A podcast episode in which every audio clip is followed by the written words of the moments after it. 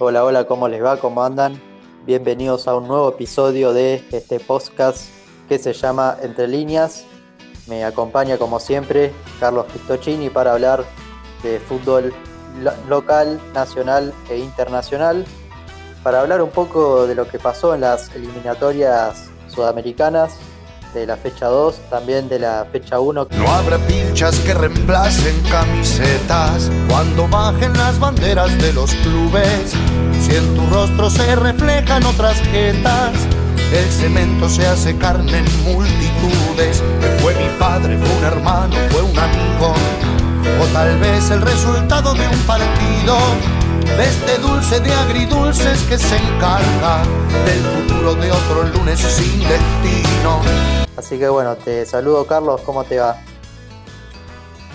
Hola Valen, te saludo a vos y naturalmente a toda la gente y sí, acá un poco ansioso para hablar de, en este caso de nuestra selección nacional, del combinado de Lionel Scaloni, que desde el punto de vista de los resultados se trajo seis puntos eh, más que positivos pensando en la clasificación al Mundial, ¿no? Claramente, sí, eh, un balance más que positivo para, la selección argentina, que ganó sus dos partidos. Quizás eh, en el juego, por ahí, más que nada en el partido no, no convenció tanto, pero contra Bolivia fue, fue un buen partido, sobre todo en el segundo tiempo, ¿no? recordemos que Argentina ayer ganó en la altura de La Paz, 2 a 1. Y bueno, ¿cómo, cómo viste el partido, el partido, Carlos? El partido específicamente de ayer, como vos bien decías, eh, creo que es muy bueno, sobre todo si tenemos en cuenta los resultados de los últimos años que nos ha tocado enfrentar a, Bolivia en La Paz. Eh, lo que no ha cambiado, dicho sea de paso, con respecto a todos esos años, es eh, el tener que padecer a Moreno Martins, al 9 boliviano que volvíamos a mojar, pero bueno, esta vez la Argentina tuvo una mejor reacción y sobre todo en el segundo tiempo hizo un partido para destacar, diría yo, teniendo en cuenta la, resistencia que hay que tener en, en suelo boliviano para, aguantar 90 minutos como lo hizo el combinado nacional. Claramente, como vos decís, eh, fue mucho se habló, ¿no? Se habló muchísimo de la altura y bueno, de los peligros y de, los, de las dificultades que le iba a traer a la selección argentina. La dificultad es máxima, que jugamos con, eh, contra una selección que acá es de las mejores del mundo, eh, que pierde poquísimo, entonces eso es importante que el jugador salga a la cancha sabiendo eso. Eh, eso te sale, te, te, saca a la cancha mucho más concentrado, sabiendo de que, de que es una selección muy potente. Creo que esto se vio más que nada en el primer tiempo, los primeros minutos, pero fue raro porque Argentina en el primer tiempo es como que le costó pisar, le costó, le faltaba, se notaba que faltaba aire. Bolivia estaba con, todas las pilas, como se dice, eh, teniendo la pelota, eh, llegando. Eh, pero después en el segundo tiempo se vio una superioridad de, Argentina y parecía al revés, ¿no? Parecía que Argentina era local, como si estuviesen jugando en el llano y bueno, de esta manera Argentina se llevó un resultado más que importante. Decían todos que llevarse un empate era, era como ganar en La Paz y sin embargo se llevó los tres puntos el seleccionado de Scaloni. Así es, yo creo que mucho tiene que ver esto la forma en la que Argentina venía encarando sus partidos en La Paz, quizás queriendo imponer desde lo individual, como en cualquier partido normal de eliminatorias, hay que entender de primera mano que los partidos en La Paz siempre van a ser atípicos porque es completamente atípico jugar a, a nivel del mar. Quien niegue esto, la verdad que entiende poco de, la física del ser humano y del condicionamiento que supone jugar al fútbol a esa altura. Y creo que Scaloni lo entendió muy bien por su experiencia como jugador de selección nacional en su momento, que le tocó jugar en, en ese lugar y transmitirle a los jugadores el mensaje de cómo había que jugar ese partido. Jugadores como Campos o Martínez que quizás se echaban algún pique de más. Eh, creo que después en el completo del partido los jugadores entendieron cómo se tenía que jugar el partido y así lo hicieron y tuvieron su recompensa. Claro, Claro, y referido a eso, de que los jugadores entendieron cómo debían jugar el partido, hubo muchos remates afuera del área, ¿no? Porque la pelota en La Paz, en la altura, viaja más rápido. O sea, vos eh, haces un remate y sale como, sale como una bala. Y eso se vio bastante en el primer tiempo. Me acuerdo un, remate de Paredes que dio en el palo. Eh, y también un remate de, de, de Ocampos también. Eh, la verdad que Argentina trató de, llegar por ahí, pero lo logró de otra manera los goles. Eh, sí, eh, como, bien, como bien decías, trató de llegar por intermedio de remates, pero yo lo que, lo que más destaco de todo esto, más allá de la astucia para llegar justamente rematando, no necesariamente dentro del área chicas, teniendo la ventaja de la altura de la paz en ese sentido, sino que también destaco el cómo llevó el global del partido a la hora de manejar los tiempos. Salvo alguna excepción que se dio durante esa primera media hora que marcás, donde hay jugadores que tiraban pases en profundidad como si estuvieran en el llano y la pelota no volvía, se iba directamente afuera porque ningún jugador llegaba. Y justamente esto es lo que quiero marcar, que después de esa media hora el combinado nacional entendió que el camino era jugar corto y por abajo y, hacer pesar la, la velocidad de juego, pero en corto por sobre el combinado boliviano y en esta faceta fue donde se agigantó la figura de Ezequiel Palacios, uno de los grandes jugadores destacados del partido. Sí, Ezequiel, Palacios la verdad que jugó bastante bien. Eh, como vos decías, eh, estuvo en el mediocampo, aprovechó eh, las falencias en el mediocampo de Bolivia y de vez en cuando agarró la pelota y encaró y dejó mano a mano a los, a los delanteros argentinos eh, frente a una defensa que estaba desguarnecida en, muchas ocasiones. Y bueno, eh, la verdad que fue un, rendimiento más que, más que bueno el de Argentina. Eh, como decía, sobre todo en el segundo tiempo, donde se apoderó de la pelota y donde ya Bolivia no, no tenía más ideas y no podía generar juego asociado ni siquiera patear afuera del arco, afuera del área, perdón. Recordemos los goles del partido, si te parece. Sí, sí, adelante con eso si, si querés. El primer gol lo hizo Moreno Martins, otra vez nos vacunó el brasileño nacionalizado boliviano de cabeza después de un centro de Chumacero eh, para poner el 1 a 0. Y después eh, fue Lautaro Martínez de una jugada de, carambola, porque el defensor Carrasco quiso eh, rechazar una pelota que, había quedado bollando en el área chica y Lautaro Martínez eh, fue perseverante, eh, digamos, puso el cuerpo y le rebotó la pelota. Bien de potrero ese gol.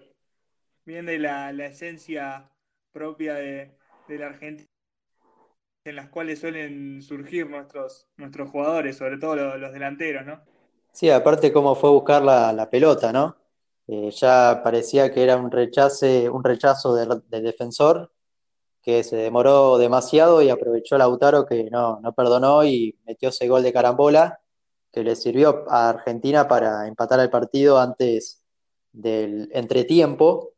Y después, eh, en el segundo tiempo, fue fue, Joaquín Correa, que ingresó en la parte complementaria para poner el 2 a 1 después de una gran jugada colectiva que arrancó por la banda derecha y terminó eh, en el borde izquierdo del área de, Bolivia para que Joaquín Correa eh, con la zurda defina al segundo palo y ponga las cifras definitivas que fueron un 2 a 1 para, Argentina, que lo posiciona como puntero de, las eliminatorias. Está bien que falta mucho, pero es un buen, un buen comienzo.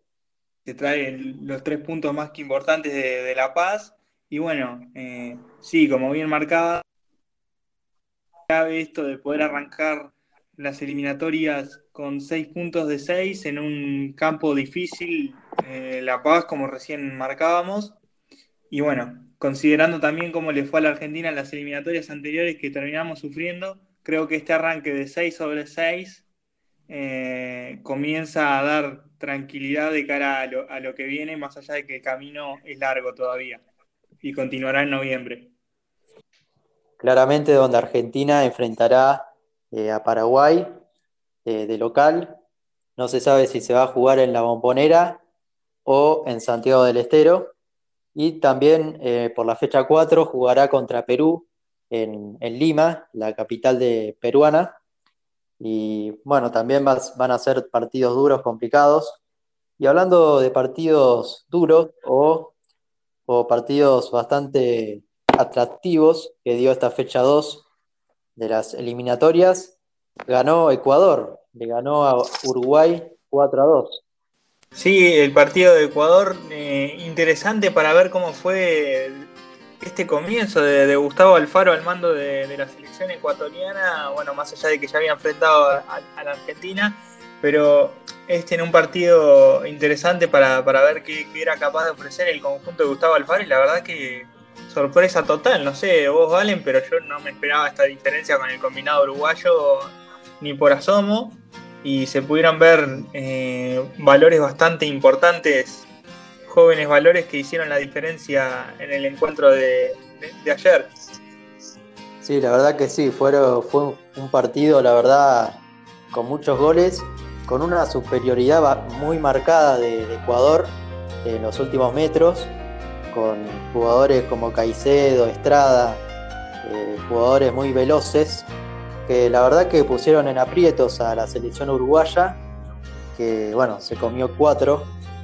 Y, bueno, la verdad que se vio no solo un Ecuador eh, sólido, si querés, en el mediocampo, físicamente, sino también eh, arriba, sobre todo en el segundo tiempo, los ecuatorianos tocaban, Taquito, muchos lujos contra una selección uruguaya que, bueno, no, dio su mejor, no, no se vio su mejor faceta en el día de ayer y bueno, por eso perdió de esta manera.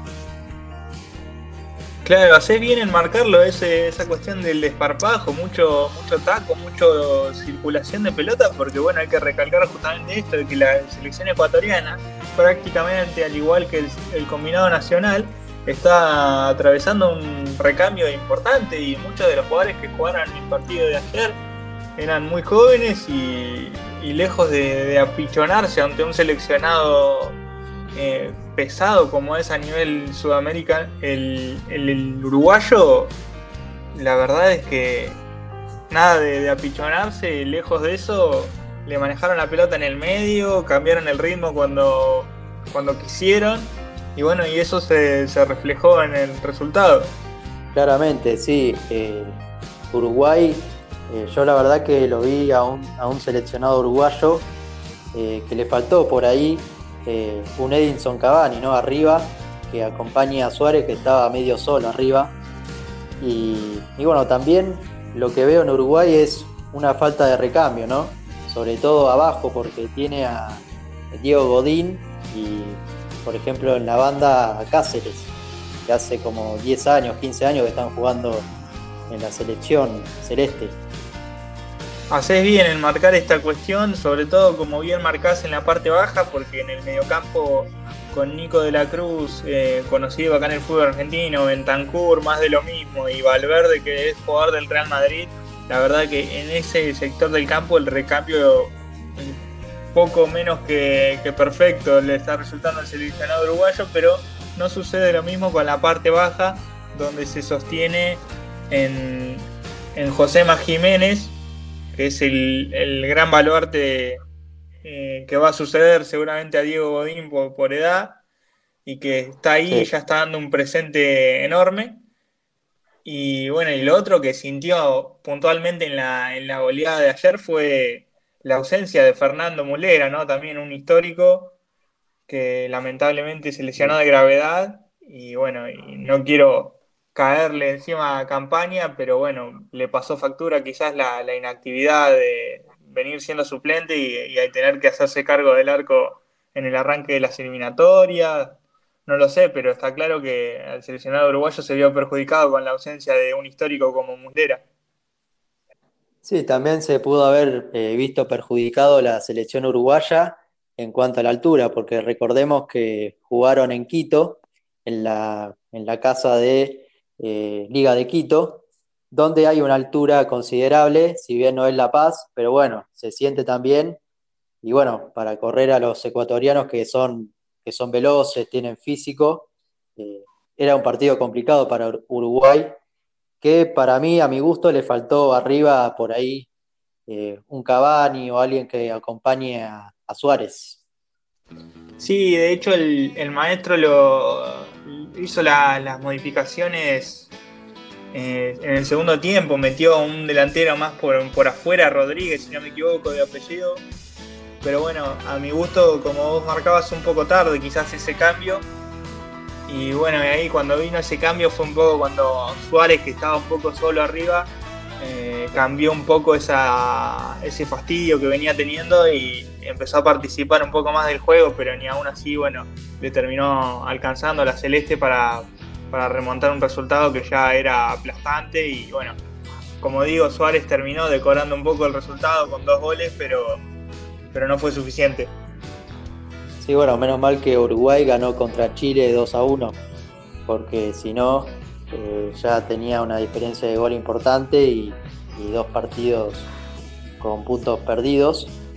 Y si querés repasamos los goles. Eh, primero fueron los cuatro de Ecuador. Eh, el que se anotó primeramente fue Caicedo. Y ya cuando estaba terminando la primera etapa, apareció Estrada para poner el 2 a 0 también Estrada nuevamente en el segundo tiempo eh, marcó el tercero y para liquidar el partido eh, apareció Plata a los 75 minutos del encuentro, mientras que Uruguay descontó en los últimos minutos, ya cuando la historia parecía sentenciada. Luis Suárez, los dos de penal, la verdad unos penales bastante absurdos los que cometieron los defensores de Ecuador. Eh, bueno, sirvió para decorar el resultado y que no sea tan grande la diferencia, pero es una derrota dura para los dirigidos por Tavares. Y si querés nos vamos, nos vamos de Ecuador a Venezuela, eh, porque jugaron Venezuela y Paraguay.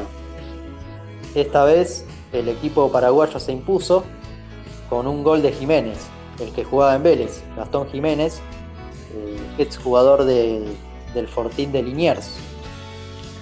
Sí, así es, partido con polémica porque sobre el final, si no me equivoco, le, anulan un gol a, Venezuela con un cabezazo ahí por una mano previa, si no me equivoco. Eh, así que nada, partido bastante picante en ese sentido, con resultado corto y con incertidumbre eh, hasta el final. Sí, yo la verdad que lo vi el partido. No fue de los mejores partidos quizás de esta fecha 2. Eh, solamente hubo un gol, que fue el de Gastón Jiménez, que aprovechó un rebote, una pelota que había quedado bollando en el área. Y bueno, sirvió para, que Paraguay eh, consiga sus, eh, tres, sus primeros tres puntos ante una selección que, bueno, tiene buenos jugadores como Venezuela, Espero que por ahí le falta un golpe de horno para, para clasificar, para competir a clasificar a las, al Mundial ¿no? de Qatar 2022. Eh, siempre mencionamos los jugadores que ha sacado Venezuela, más allá de no ser un país 100% eh, futbolístico. Y eh, la verdad que por ahí le falta un golpe de horno. Y, bueno, Paraguay tiene la ilusión ¿no? de volver a, una Copa del Mundo después de, de 10 años sin participar. Así que bueno, es una victoria muy buena. Así es, como bien marcabas, eh, victoria importante para el seleccionado paraguayo, que recordemos que tiene un par de, de, conocidos del fútbol argentino en sus líneas, como el caso de Miguel Almirón, eh, Gómez y algún otro más que, seguramente me estoy olvidando porque fueron varios los. Gastón Jiménez, que pasó por Vélez, tenés razón. Si no me equivoco, estaba también en la nómina. De verdad, los Romero. Los Romero, tenés razón. hay unos cuantos paraguayos que si no juegan en el fútbol argentino, como el caso de los mencionados Romero, tuvieron un paso reciente por nuestra Superliga. Así es. Y vamos a repasar para mí los dos partidos más fuertes que estuvo las eliminatorias, como fue el caso de Perú y Brasil, que terminó ganando la selección verde-amarela 4 a 2.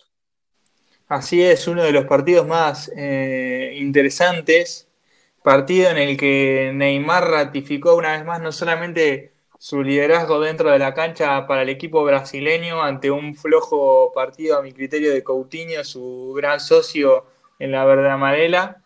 Eh, Neymar se, cargó el equipo al hombro eh, y obviamente un poquito ayudado, digamos, por, por los amigos del bar con algún penal. Ariel, estos son más chorros que vos. Llegamos los pibes chorros, queremos las manos de todos arriba. Porque al primero que se haga el ortiva por Pancho y Careta le vamos a dar. Mamá Chola, tenés razón. Medio chiquito, pero bueno, cobrado al fin que el brasileño cambió por gol para ratificar que es el máximo goleador histórico de la selección brasileña. Objetivo que ya había conseguido en la fecha anterior, pero bueno, lo ratifica en esta última fecha antes de ahora del parate, o hasta el mes que viene, digamos. Y nada, el jugador brasileño con una nueva destacada actuación para la Canariña, que de todas maneras ya tiene una base sólida que viene desde que asumió Tite. Sí, claramente una, victoria que se decantó por Brasil, eh, más que nada por los rendimientos individuales y la, jerarquía de los futbolistas, porque Perú no, no jugó mal partido, eh, sobre todo en el primer tiempo. Creo que inclusive se fue en ventaja el equipo de Gareca, 2 eh, a 1 en el primer tiempo, primera etapa. Y yo creo que acá jugó la, diferencia, fue la calidad de los jugadores. Eh, la aparición de Neymar, eh, por ejemplo, también la, la, aparición de Douglas Luis, un jugador que yo la verdad que no tenía y que parece, por lo que demostró, bastante interesante. Y bueno, también el aporte de Firmino y, otros jugadores que, bueno, aportaron para eh, Richarlison, que hizo el, gol del empate, eh, que terminó decantando la victoria, ¿no? Más allá de la polémica, la polémica del VAR, que bueno, eh, cobró penales, si querés, discutibles y demoró una eternidad, ¿no? Para reanudar el juego. yo la verdad que cuando el, árbitro chileno Bascuñán eh, estaba mirando a ver si era penal de Brasil o no, me dormí, no sé vos. No, sí, la verdad estas cosas, yo estoy muy a favor del VAR, creo que realmente eh, la máquina no tiene la culpa de la incapacidad de los seres humanos para utilizarla, o sea, es cuestión de saber utilizarla justamente, pero la verdad que el tiempo que se tomó el árbitro para ver, eh, creo que en su momento la que más tardó fue una de la de la expulsión de Zambrano, si no me equivoco, tardó un montón. Eh, y fue un tremendo codazo. ¿Cuántas veces necesitas ver eso para saber que fue una agresión directa? Y sí, la verdad que la vio, no sé, como 10 veces. Eh, un codazo, como vos decías, más que evidente. Y yo también te decía la jugada del penal, que demoró como 3 minutos charlando con, con los árbitros del video assistant referee. Y y bueno, la verdad que esto le quita dinámica al juego, ¿no? Le quita emoción, uno ve el partido y ya hasta mismo los jugadores se enfrían porque eh, demora tanto eh, la toma de decisiones que, le quitan un poco esa, esa gracia al fútbol. Claro, sí, hasta los mismos jugadores se quejan por momentos porque llegan a enfriarse dentro del campo de juego por lo que demoran los árbitros en decidir pero bueno, yo creo que es porque se ven presionados de saber que tienen que tomar la decisión correcta una vez que van al bar, porque es un verdadero papelón ir al bar y equivocar la decisión. Y yo creo que conviven un poco con, ese, ese miedo de, aún viendo la imagen, interpretarla de manera errónea, ¿no? Claro. Es que si no, no hay otra explicación, ¿no? Porque claro, ellos dicen, teniendo el video acá, lo veo 1500 veces, así me queda seguro que, que voy a cobrar esto. porque, a ver, es una ayuda muy, muy, muy buena la del VAR, pero eh, me parece que los árbitros tendrían que eh, tener más seguridad en la toma de decisiones y agilizar la, la cuestión. De hecho, jugada de Zambrano a mí me da la sensación de que el árbitro demora por eh, orgullo de, de, no haber notado ese tremendo codazo en la, en la, jugada en vivo, ¿no? O porque supuestamente el jugador, el árbitro ve la falta, ve la, agresión, debería haber sido lo que vio, y como que se muere un poco de la vergüenza de haber puesto, puesto amarilla en esa jugada, ¿no? Entonces la vio eh, cinco mil veces y terminó declinando su decisión porque la imagen era más que elocuente, ¿no? Pero yo creo que tuvo que ver en la demora la, la bronca del árbitro de de no haber decidido bien en la jugada en vivo. Sí, como vos decís, eh, seguramente sea, sea, un tema de debate eh, lo del VAR para siguientes episodios, pero bueno, si querés repasamos los goles. Fue primero, se anotó Carrillo a los cinco minutos para el equipo peruano. Neymar, en el mejor momento de, de Brasil en esa primera etapa, convirtió de penal y eh, en el segundo ya, en el segundo tiempo, apareció Tapia para poner adelante nuevamente al equipo peruano. Y después vino el Carnaval de Brasil con eh, Richarlison, eh, después de un centro que también fue jugada de, de bar, que cabeció Firmino y la empujó Richarlison, no, no se sabía si era posición adelantada o no. Y después Neymar se encargó de liquidar el partido con su jerarquía, primero de penal, no sé si viste cómo pateó el penal oh, Neymar, sí, ¿no? fue todo. Qué impotencia para el. Fue todo un espectáculo para el televidente. Yo puntualmente fijo mucho la, la actuación del arquero porque tengo la, la, opinión de que a veces es más fácil atajar un penal que, que una jugada en movimiento. Entonces quería ver cómo reaccionaba el arquero, pero la verdad que con toda la, la, la, parada que hizo el jugador brasileño, te aburrí de esperarlo. Sí, es. Él es así, ¿viste? No sé si es gozador, pero es canchero, no le gusta, le gusta jugar con, con esas cosas. Yo la verdad que no, si fuera el árbitro, eh, si hace ese repiqueteo, si demora tanto, yo lo, lo, lo anularía. No sé vos, porque distrae al arquero, no sabe el, eh, el arquero no sabe si salirle o no, eh, de tanta espera, de tantos amagues. Sí, bueno, para eso habría que, yo quizás lo haría, pero para eso habría que cambiar el reglamento, porque lo, recordemos que lo que manifiesta el reglamento es que el jugador no puede detener su marcha en su totalidad, mientras que no lo haga, como es el caso del repiqueteo, que el jugador sigue desplazándose, aunque sea muy lentamente, eh, no se puede eh, anular el disparo, aunque bueno, bien valdría un cambio de reglamento, Dios mío, hasta es una manera de hacer tiempo, tardar todo eso en ejecutar un penal. Claro, como vos decís, eh, no detiene la marcha al 100%, pero es como que amaga, eh, arranca con todo y después amaga a seguir y después alienta, alienta el paso, ¿no? Y la verdad que es, también es una distracción, es una distracción para el arquero porque ese esa, ese reglamento eh, está para, para, que el arquero no, no se coma ninguna magia. Pero bueno, pasamos, dejamos de lado la victoria de Brasil, que está puntero con la Argentina, para ver el partido de Chile y Colombia, que empataron 2 a 2. Vamos con el partido de los hermanos colombianos, un partido de, interés también para nuestro fútbol argentino, ya que hubo eh, algunos convocados. En el caso de los de convocado de, Boca, de los convocados de Boca, no, que son los que más rápido se me vienen a la mente, no, no tuvieron minutos si no me equivoco, pero, pero bueno, un partido de, interés justamente para, para nosotros también por, por, la tradición que tienen los futbolistas colombianos en nuestro fútbol. Sí, bueno, eh, jugó Wilmar, eh, Wilmar Barrios, que hoy no está jugando en Boca, pero tuvo su paso en el Geneise y ahora está jugando, si no me equivoco, en el Zenit de Rusia. Y eh, bueno, también estuvo Falcao, que jugó en River varios años. Y no estuvo Fabra, eh, no estuvo tampoco Villa, obviamente. Y con respecto a Villa, si querés tirame esa que, esa que me dijiste eh, fuera del aire para que Villa volvió a entrenar. Sí, eso. y después seguimos con la. Dicho sea de paso, contamos esto de que Villa eh, disputó el partido amistoso que Boca tenía programado. Uh, ahora se me hizo una laguna el, rival del partido, pero tenía Boca un partido programado con Arsenal de Sarandí, ahí está, gracias. Y apareció Villa en el 11 titular para, para sorpresa total, ya que de todos lados, tanto del cuerpo técnico la dirigencia, manifestaban que Villa no iba a volver a jugar con la camiseta de Boca hasta que no judicial. Y esto incluía los entrenamientos. Él entrenaba a la par, pero no había disputado el partido con Argentino Junior, que había sido el anterior.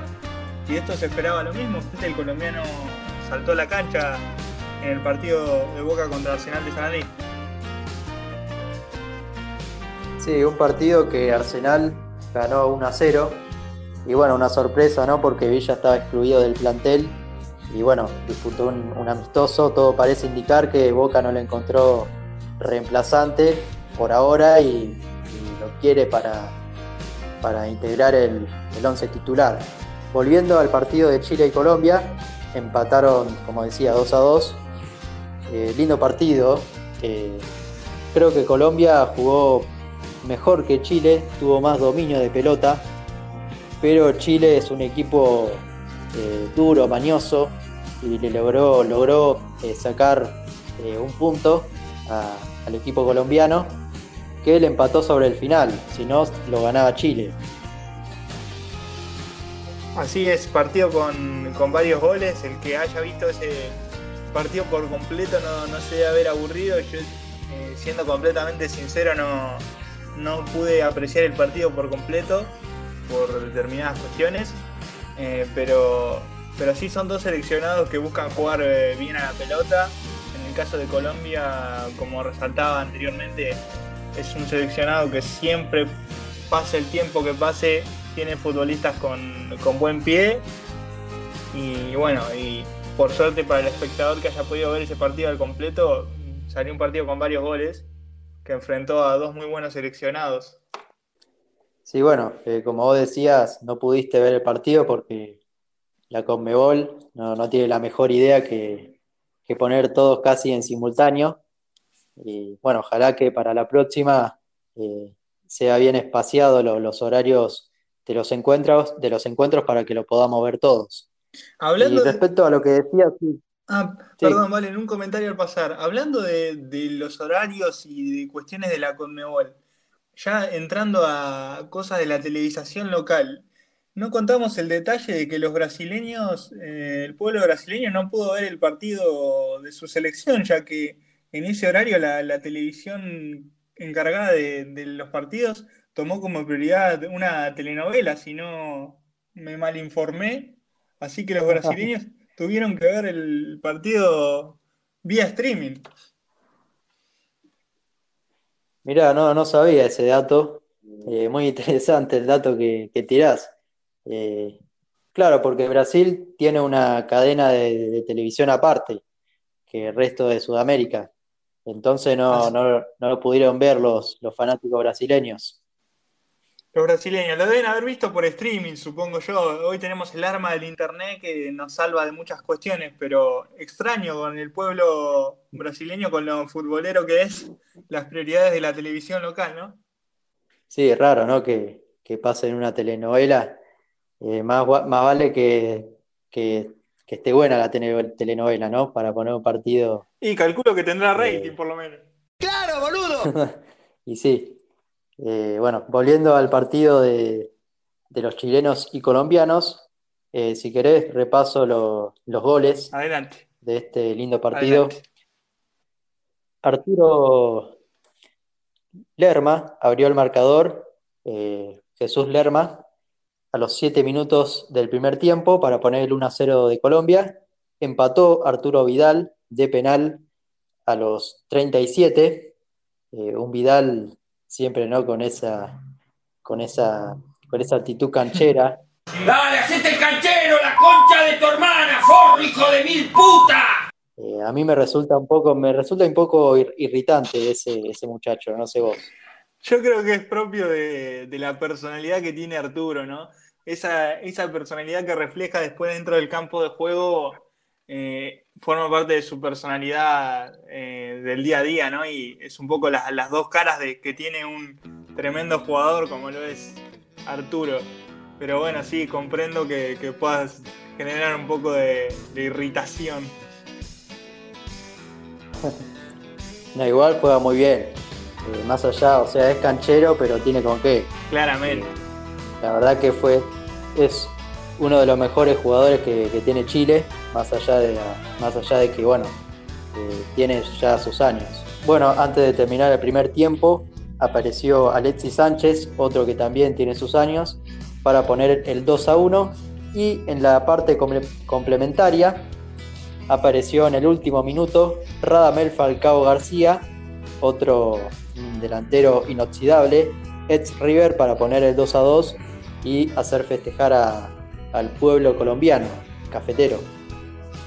Así es, partido donde empezó la, experiencia y, bueno, para, como bien decías, eh, dar tranquilidad a tanto Arturo Vidal en su momento para marcar, como Radamel Falcao García para darle un cierre final al, marcador eh, y darle tranquilidad al, al pueblo colombiano. Un partido, como recién decía, donde se notó que al menos desde el marcador la experiencia en medio de dos selecciones que también empiezan a atravesar lentamente un recambio, por lo menos la, la selección chilena, eh, sigue siendo importante el aporte de los experimentados. Claro. Y si querés repasamos ya, terminamos con los partidos, repasamos con la tabla de posiciones. Dale adelante con eso. Brasil Argentina tienen 6 puntos, punteros del- de, la, de la tabla. Más abajo viene Colombia, Paraguay con 4 puntos. Ecuador con 3, Uruguay con 3. Ecuador tiene mejor diferencia de gol que Uruguay. Chile y Perú con 1. También Chile tiene mejor diferencia de gol que Perú.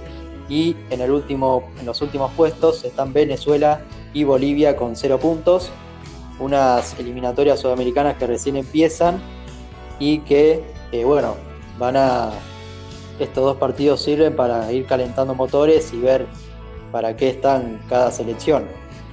Así es, bien haces en marcarlo y las sudamericanas verán su continuidad a partir del próximo mes de noviembre, ya que por cuestiones del calendario y lo que generó la pandemia, valga la redundancia, el calendario se apretó un poco y tenemos ya prontamente otro par de fechas eliminatorias el próximo mes de noviembre. Sí, eso se viene en, remarcarlo, porque, va- porque vamos a ver eh, partidos bastante seguidos de eliminatorias, con esto que decías de que bueno, se achicó el calendario y vamos a tener eh, muchos partidos de Sudamérica, de las selecciones sudamericanas.